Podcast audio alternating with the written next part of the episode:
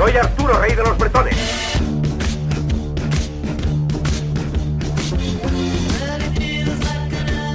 ¿Rey de los qué? De los bretones. ¿Quiénes son los bretones? Todos nosotros, todos somos bretones. Y yo soy el rey. No sabía que teníamos un rey. Creí que éramos una colectividad autónoma.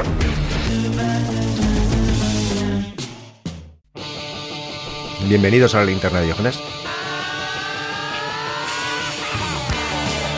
Comienza la recta final de 2023 para este programa y el mono y yo ya tenemos todo planificado y organizado para cerrar el año a tope de programas.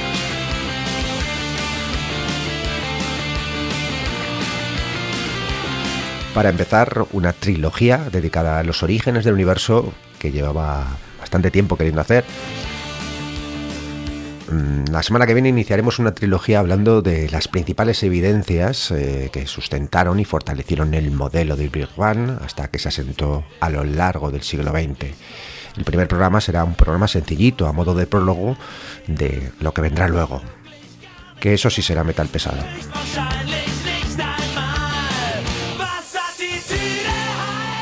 Pues dedicaremos otro programa entero a los primeros segundos del Big Bang, porque al principio de todo tuvieron que suceder tantas cosas que los físicos dividen los primeros instantes en eras. Son instantes cruciales, ínfimas, ínfimas fracciones de segundo, donde sucedieron eventos tan trascendentales que hicieron que el universo fuera como es.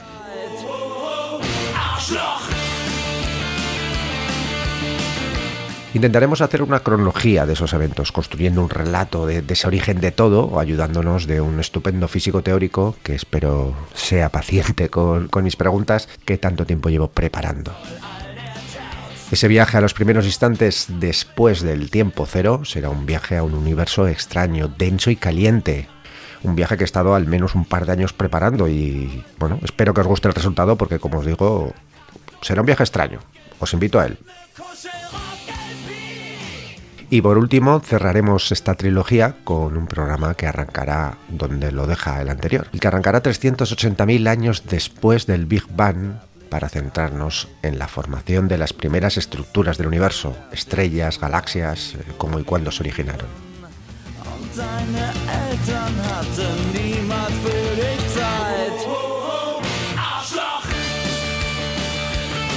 Y tras esos tres programas dedicados a los orígenes del universo, continuaremos el sprint final del año dedicando un programa al libro Anarquía Natural, hablando con su autor.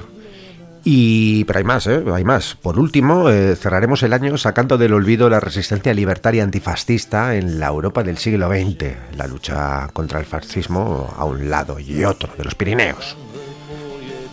Pues nada, las cartas están ya dadas la vuelta. Ya sabes lo que hay. Aquí comienza la linterna de Diógenes. Hoy, años de hierro.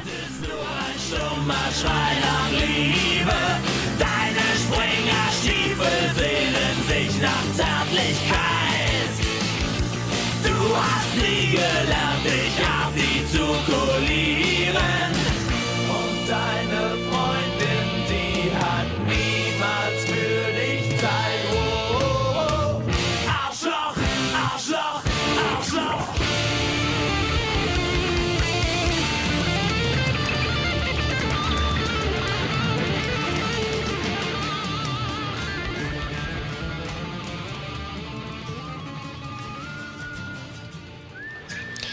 Tenemos al otro lado del teléfono a Miguel Fernández Barreira, que viene a presentar Años de Hierro, conflicto bélico y anticomunismo vistos por un periodista libertario en el exilio.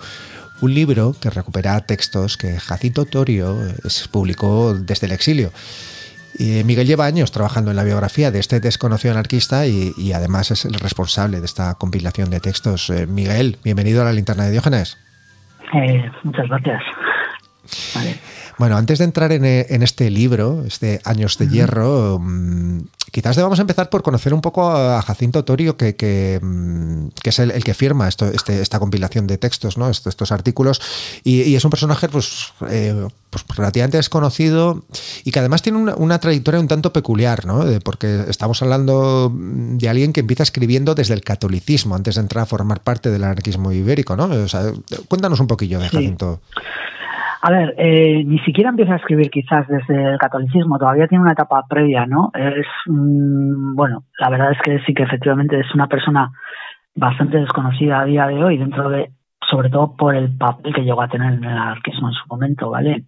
Eh, pues de joven él va a estar muy ligado a los movimientos agrarios, justo antes de la Segunda República, y, y, ahí es donde va, desde muy joven, va a empezar a escribir en la prensa de, pues, agraria de Castilla, muy preocupada con la relación del campesino en Castilla y ese tipo de temas, y de ahí, a través de esos artículos, va a conseguir pasar a, a bueno, va a participar en, las, en la Escuela de Periodismo del debate, ¿vale?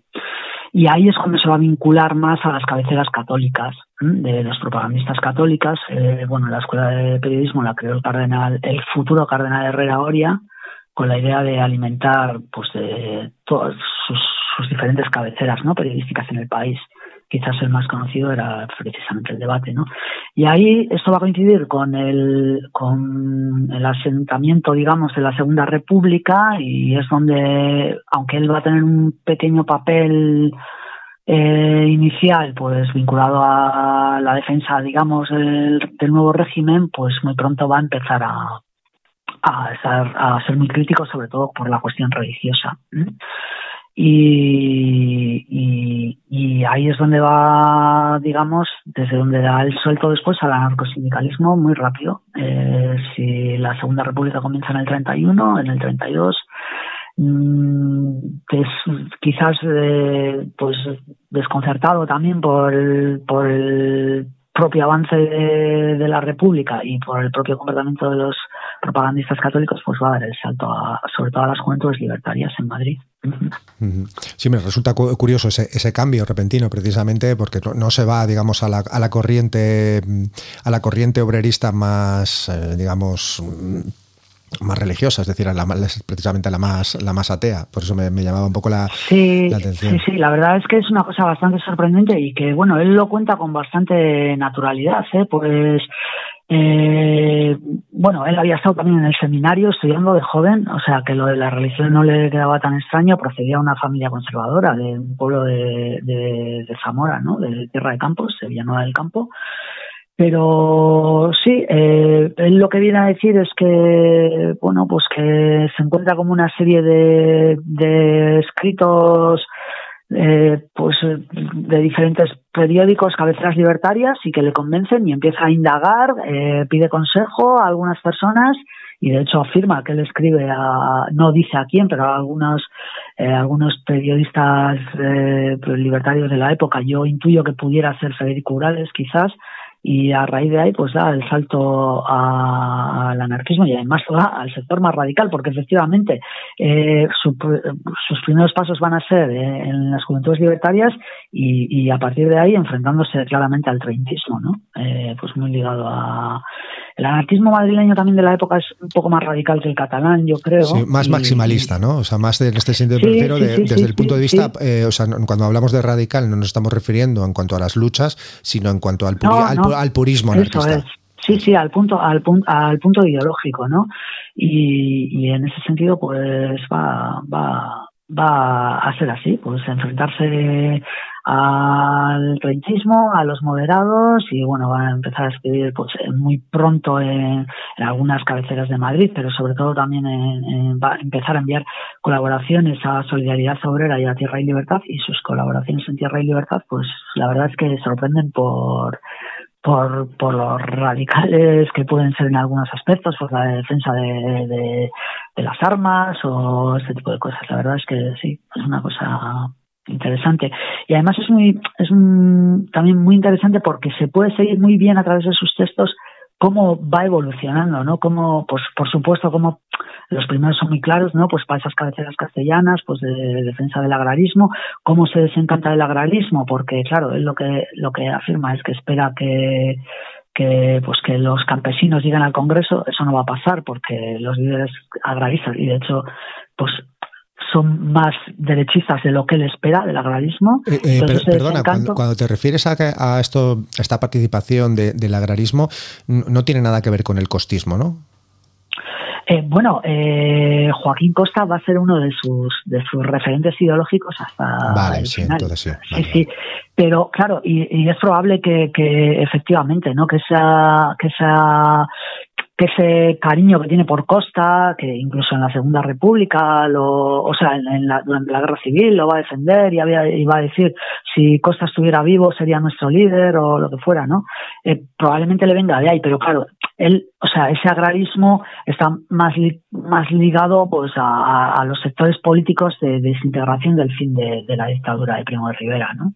Y en lo que está muy preocupado por la situación del campo, la pobreza, eh, los colonos, habla mucho sobre eso y bueno, tiene muchas, una serie de entrevistas muy interesantes con diferentes personajes políticos de la época, precisamente pues eh, para, para ver cómo, cómo vive, qué, qué, opinan esos personajes, ¿no? Pues sobre, sobre la cuestión agraria, sobre el, el, modo de vida de los campesinos, sobre la migración, ese tipo de cosas, ¿no?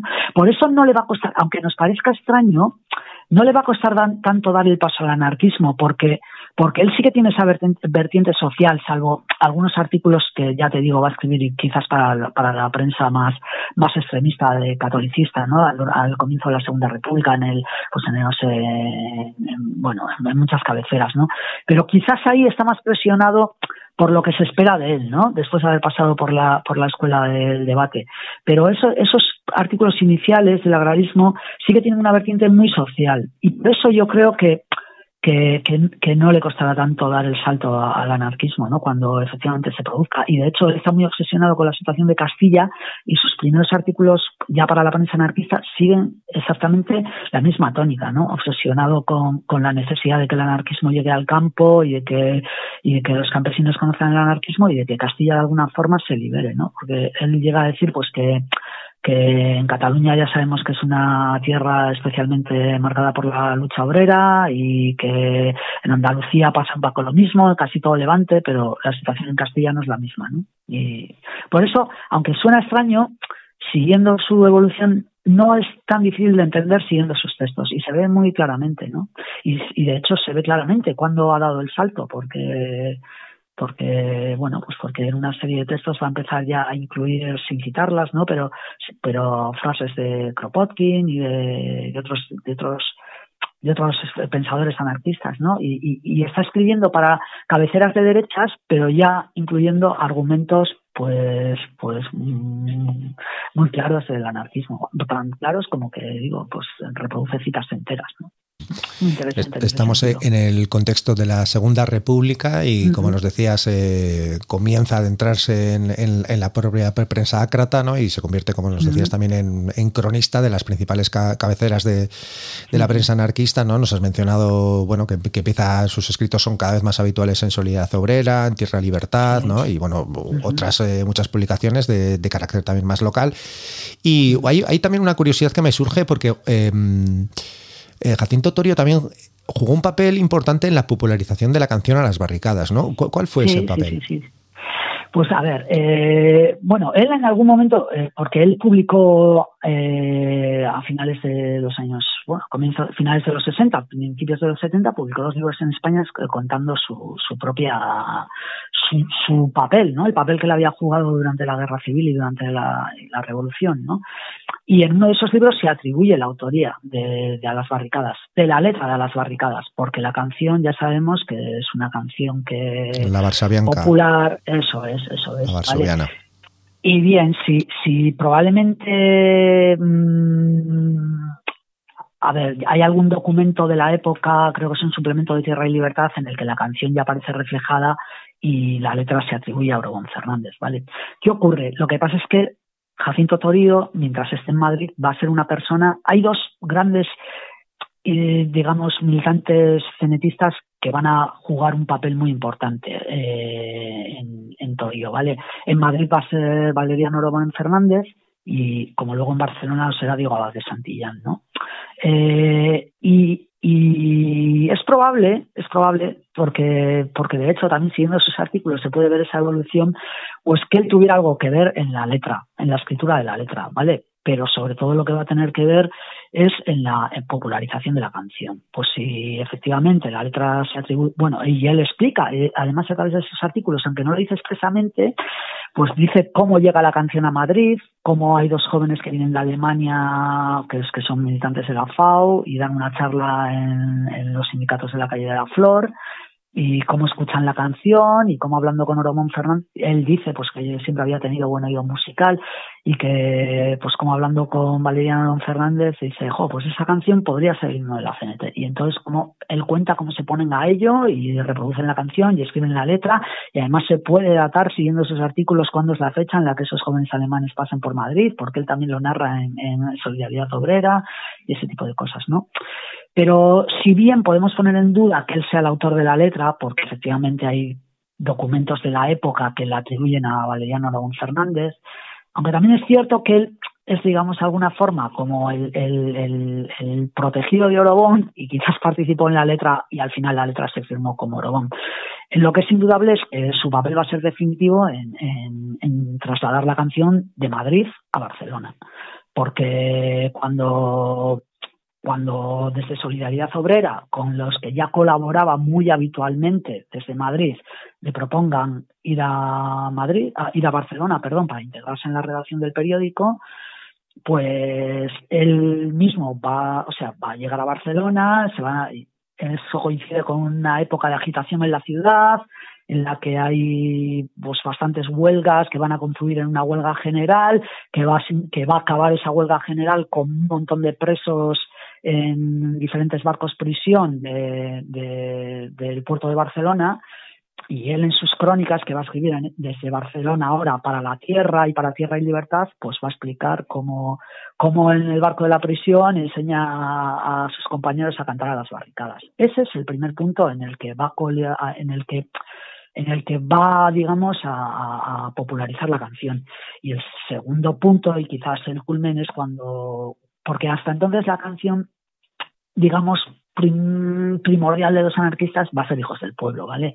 Pero cuando el 18 de julio a él le nombren al frente de las oficinas de información y propaganda de la CNT-FAI en Barcelona, entonces ahí sí que ya va a contribuir a, pues con diferentes conocimientos eh, amistades que tiene del mundo de la música profesional, pues a, grabar a las barricadas en condiciones, a sacarla, en, a editar un vinilo y se van a editar miles de copias y es a partir de ese momento que a las barricadas se va a convertir en, el gran tema de los anarquistas ibéricos.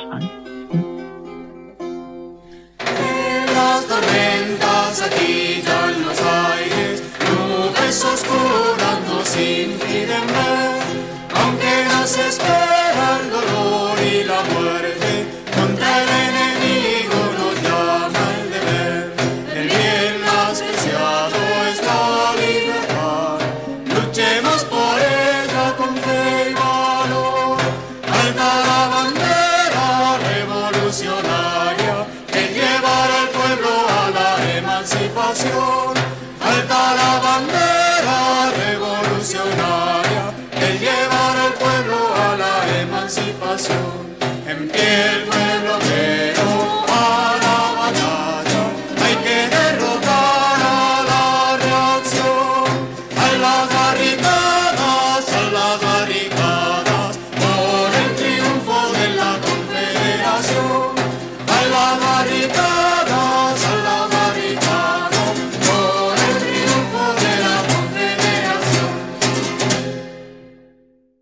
como nos decías antes, tras el golpe de Estado fascista y el proceso revolucionario desatado por las centrales sindicales eh, en respuesta a este, mm, Torio es colocado al frente de las oficinas de prensa y propaganda de la CNTFI de Barcelona. Es decir, en unos pocos años, o sea, es decir, a, través de su pluma, escribiendo en diferentes eh, cabeceras de la prensa ácrata, eh, ya para, para, final, bueno, para el verano de 1936 se pone al frente ¿no? de las oficinas de prensa y propaganda. Sí, porque también su papel, que es bastante desconocido, eh, ya el mismo 18 de julio, él lo que, quizás eh, mm, no sea, pues, el, si estamos pensando en el militante de acción, como podemos pensar, no sé, quizás en Durruti o García Oliver, ¿no? Este tipo de grupos. él al contrario, su papel va a estar mucho más ligado a la cultura, a la escritura y, al pensamiento, ¿no?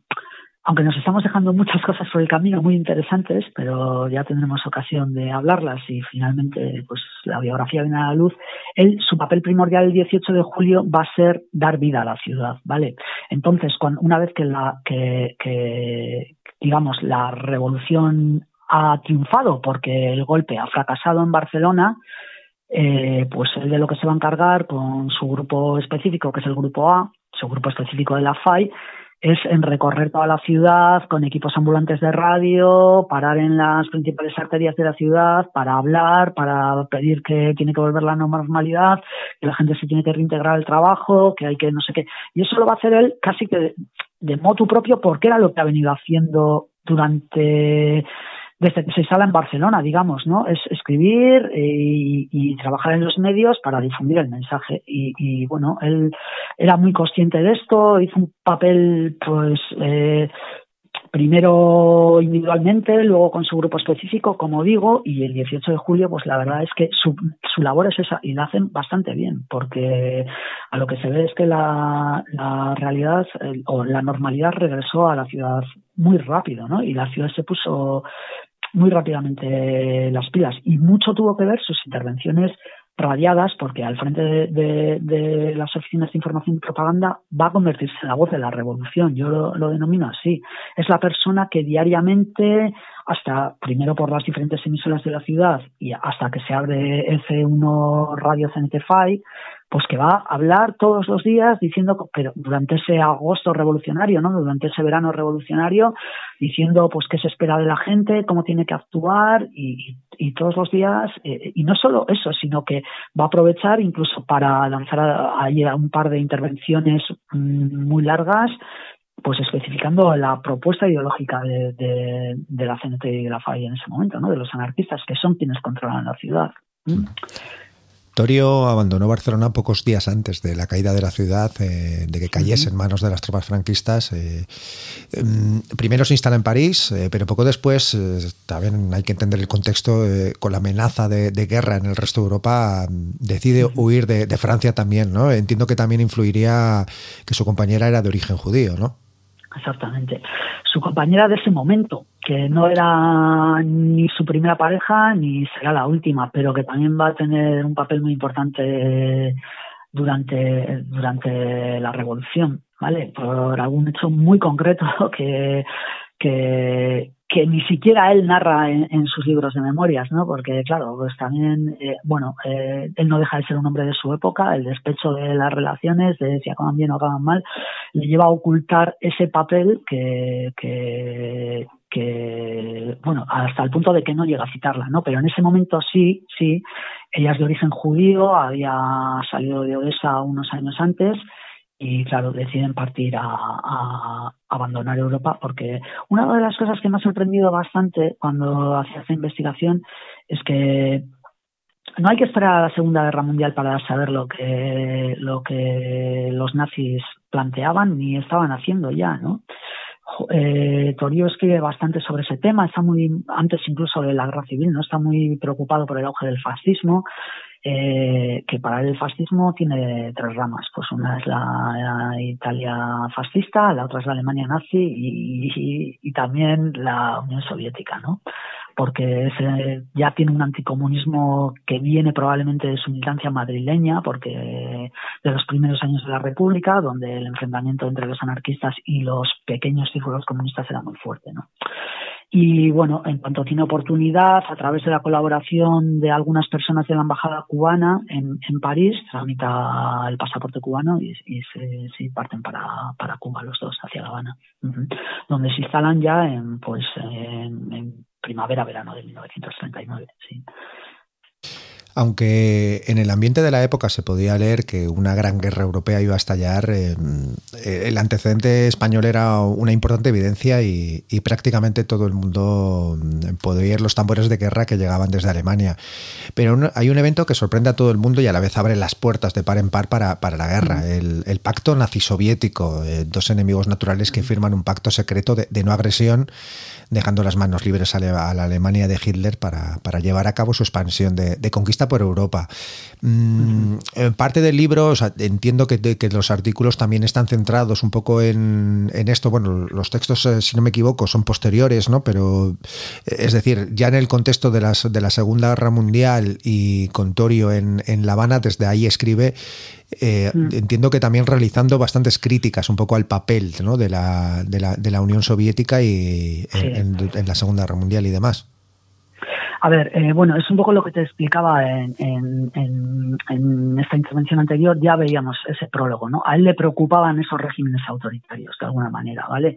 Y sabemos lo que pasó con, con los comunistas con los comunistas y los anarquistas, porque las interpretaciones eran diversas, pero sabemos qué ocurrió durante la Guerra Civil Española, ese enfrentamiento claro que tiene su, su digamos su culmen en, en, las jornadas de mayo de 1937 ¿no? sí eh, Entonces, per, permíteme o sea, una pequeña interrupción sí. digo para cualquier oyente que quizás no, no, no, sea muy conocedor un poco de, de, la historia un poco de la Segunda República y demás es decir que las grandes centrales sindicales no por un lado la CNT no de, de un claro digamos que cariz eh, anarquista y luego está la, la UGT no de, un, con una tendencia socialista pero que también la UGT participando en grandes huelgas, radicalizándose y con unas bases, digamos, de, un, de, un, de una impronta muy, muy revolucionaria. Y en todo esto, el, el, Partido Comunista de España, cuando se, digamos, se funda y demás, no es un pequeño grupúsculo que, que en realidad no tiene un movimiento a su alrededor. Entonces, que en buena medida el papel que fueron realizando durante la guerra eh, fue más el de medrar ¿no? a costa de la influencia de, de, Moscú en la guerra. Es decir, que entiendo sí, sí, que, que, se entienda un poco los oyentes que no es eh, tanto una un digamos, un, un, enfrentamiento desde lo ideológico, que también puede ser, pero que es más con el papel que precisamente el Partido Comunista estaba realizando en aquella época, que era un poco más de, de irse colocando en, en, puestos de poder, más que el de, de participar en las luchas en la que sí participaban los socialistas, por ejemplo. Efectivamente, lo que ocurre es que eh, sobre todo el Partido Comunista lo que va a hacer es una labor de zapa, de ir, eh, digamos, eh, aprovechando ese, ese punch de poder que le da la ayuda soviética, no solo porque sea la ayuda soviética, sino porque es casi exclusivamente la única que va a recibir la República, ¿no? Y, por ejemplo, eh, la UGT catalana va a quedar prácticamente en manos de, del Partido Comunista, aunque nunca se explicite abiertamente, pero la situación es tal. Y, de hecho, la, el enfrentamiento entre, entre la UGT catalana y la del resto del Estado, que de alguna manera va a seguir controlada por Largo Caballero y que será el, el bueno, pues que, que, era el líder de la UGT y en aquel momento el primer ministro de, de socialista, ¿no? Que dirige la guerra, ¿no? Hasta que consigan desplazar a Largo Caballero después de los hechos del mayo de 1937 en Barcelona, ¿no? Y todos sabemos cómo acaba la guerra de España, o, o, o quizás a veces me pregunto si no lo sabemos y es bastante desconocida cómo acaba la guerra, ¿no? Porque la caída de Madrid no es porque efectivamente haya un golpe militar de las tropas franquistas que tomen la ciudad, sino porque hay una guerra civil dentro de la guerra civil, ¿no? Eh, socialistas, anarquistas y republicanos en, la, en, el primer trimestre de 1939 le van a decir a Negrina hasta aquí hemos llegado, esto no puede seguir así. Se dice que el, hecho que detona los acontecimientos es una serie de nombramientos de altos militares, todos ellos eh, ligados al comunismo en el boletín oficial del Estado, ¿no? Y ese será el golpe de Casado, pero en el que van a participar socialistas como Besteiro, eh, anarquistas como Cipriano Mera e incluso el propio padre de, Santiago Carrillo, que era Wenceslao Carrillo y era otro militante socialista, ¿no? Y, claro, eso hará que, bueno, pues que el enfrentamiento entre, entre, digamos, dentro del sector leal en Madrid, pues sea tal que Franco entre en la ciudad sin, sin disparar un tiro, ¿no? Y esto nos lleva a que, a que efectivamente ya, ya desde que está incluso en París, ¿eh? Eh, Torío va a empezar a escribir sobre este tema porque a él también estos hechos le van a sorprender ya en el exilio, ¿no? Y, y, lo primero que va a hacer es aplaudir a quienes han decidido enfrentarse a Negrín, ¿vale? Y efectivamente, eh, una vez que acaba la guerra de España, en el tablero diplomático europeo lo que se plantea es una lucha de poder de alguna manera diplomática por ver quién consigue el apoyo de la Unión Soviética, ¿no? Francia e Inglaterra, que sabemos cómo se habían comportado durante el enfrentamiento bélico en España, pues tratan de presionar a URSS para que se una a ellos de alguna forma en un bloque antifascista que impida que Hitler se atreva a desatar, que impida que Hitler se atreva a desatar la guerra, ¿no?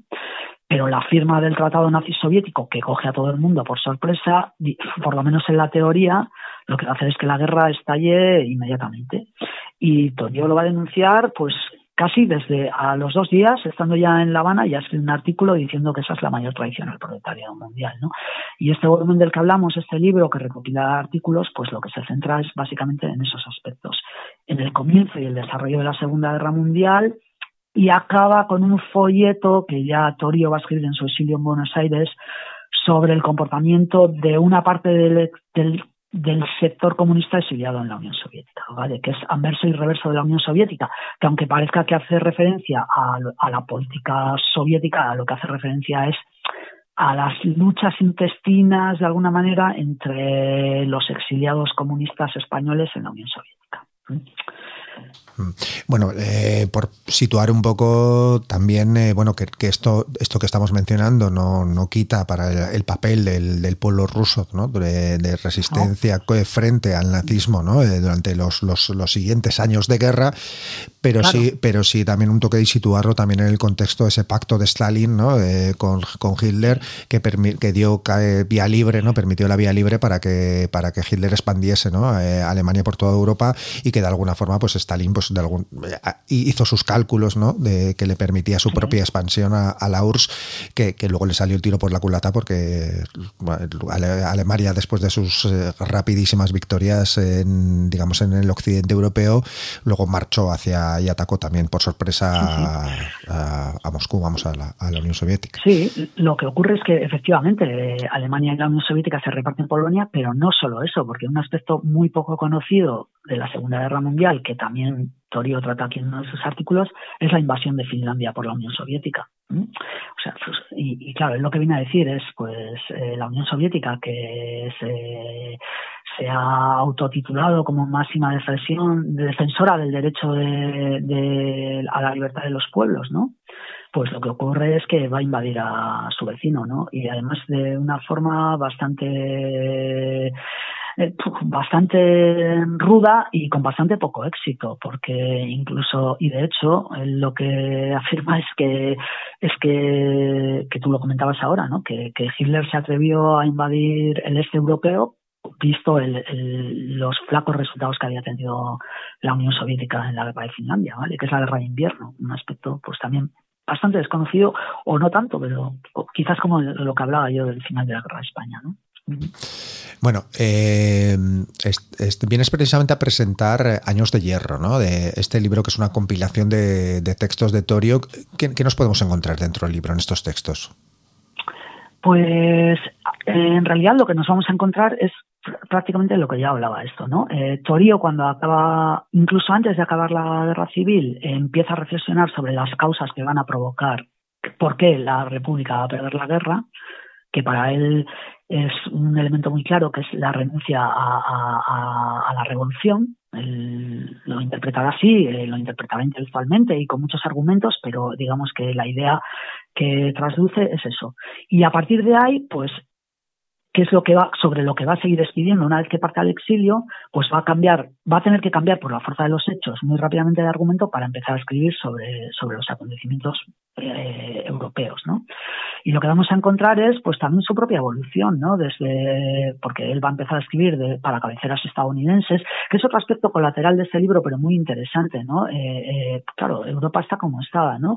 Y las principales cabeceras, digamos, de alguna manera del pensamiento libertario van a empezar a situarse en el continente americano, tanto en Cuba algunas, pero sobre todo en Nueva York, en Estados Unidos. Luego también un poquito más adelante ya eh, en Argentina y en otros países, ¿no? De México, pero pero recién acabada la guerra, eh, casi que, que la única, el único resorte que le queda al pensamiento el libertario ibérico se va a encontrar en, en, Estados Unidos y más concretamente en Nueva York.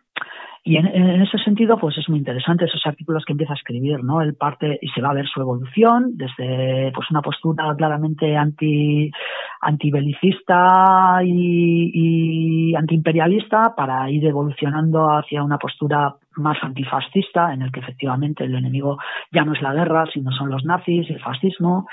Y artículos recogidos durante esos cinco años en diferentes cabeceras de esos países, ¿no? Y, y, y bueno, ahí se va a ver, claro, pues también eh, todas las contradicciones con las que él se va a encontrar, las necesidades de sobrevivir y, la intención de, de, seguir de alguna manera interpretando los hechos desde un punto de vista próximo al pensamiento anarquista, ¿no? Aunque eso también, claro, luego se va a ir matizando con los años y, y en general esto es una historia muy parecida a la que va a ocurrir con la gran mayoría de exiliados, pues la necesidad de ganarse la vida en condiciones muy duras, aunque a él le fue bastante bien, para y, y, cómo va a influir el largo exilio en su propia condición de exiliados, ¿no? De, y su propia condición de libertarios, incluso, ¿no? De, de pues claro, una dictadura que, que, en España va a durar prácticamente pues, 40 años, ¿no? Más que la vida que habían vivido anteriormente, y eso, pues pasa mucha factura.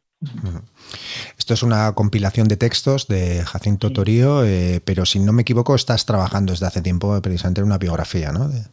Sí, sí, sí. Eh, yo, de hecho, eh, lo que propuse a la editorial era, era publicar su biografía. ¿vale? Es un trabajo um, muy largo, con muchos aspectos que hemos tocado muy, muy, muy interesantes, algunos verdaderamente sorprendentes, que yo creo que cuando, que cuando se conozcan nos hará ver lo, lo, lo, extraño que resulta que, una persona como Torio sea prácticamente desconocida a día de hoy, ya no digo para la, historia, la historiografía general, que en algún aspecto incluso también podría hacerlo, pero sobre todo para la historia del movimiento libertario ¿no? ibérico. Y bueno, la editorial propuso que hiciéramos esto como adelanto, de alguna manera, para tratar de recuperar su figura como periodista y espero que después de esto venga la biografía espero que sea así. Aunque, claro, a nadie se le escapa que será necesario que esto funcione bien para que el otro para que el otro, porque claro, es un trabajo mucho más extenso y, en fin. Bueno, esperemos que sí, Miguel. Esperemos Muchas gracias sí, sí, por, sí. por, traernos esta compilación de textos y, y, presentarnos a Jacinto Dorío como, bueno, que como muchas otras es una figura poco conocida del exilio libertario y que desde luego merece la publicación de una biografía que, que ponga luz sobre este desconocimiento. Miguel, muchísimas gracias. Pues muchas gracias a vosotros y nada, a seguir con este trabajo estupendo. ¿eh?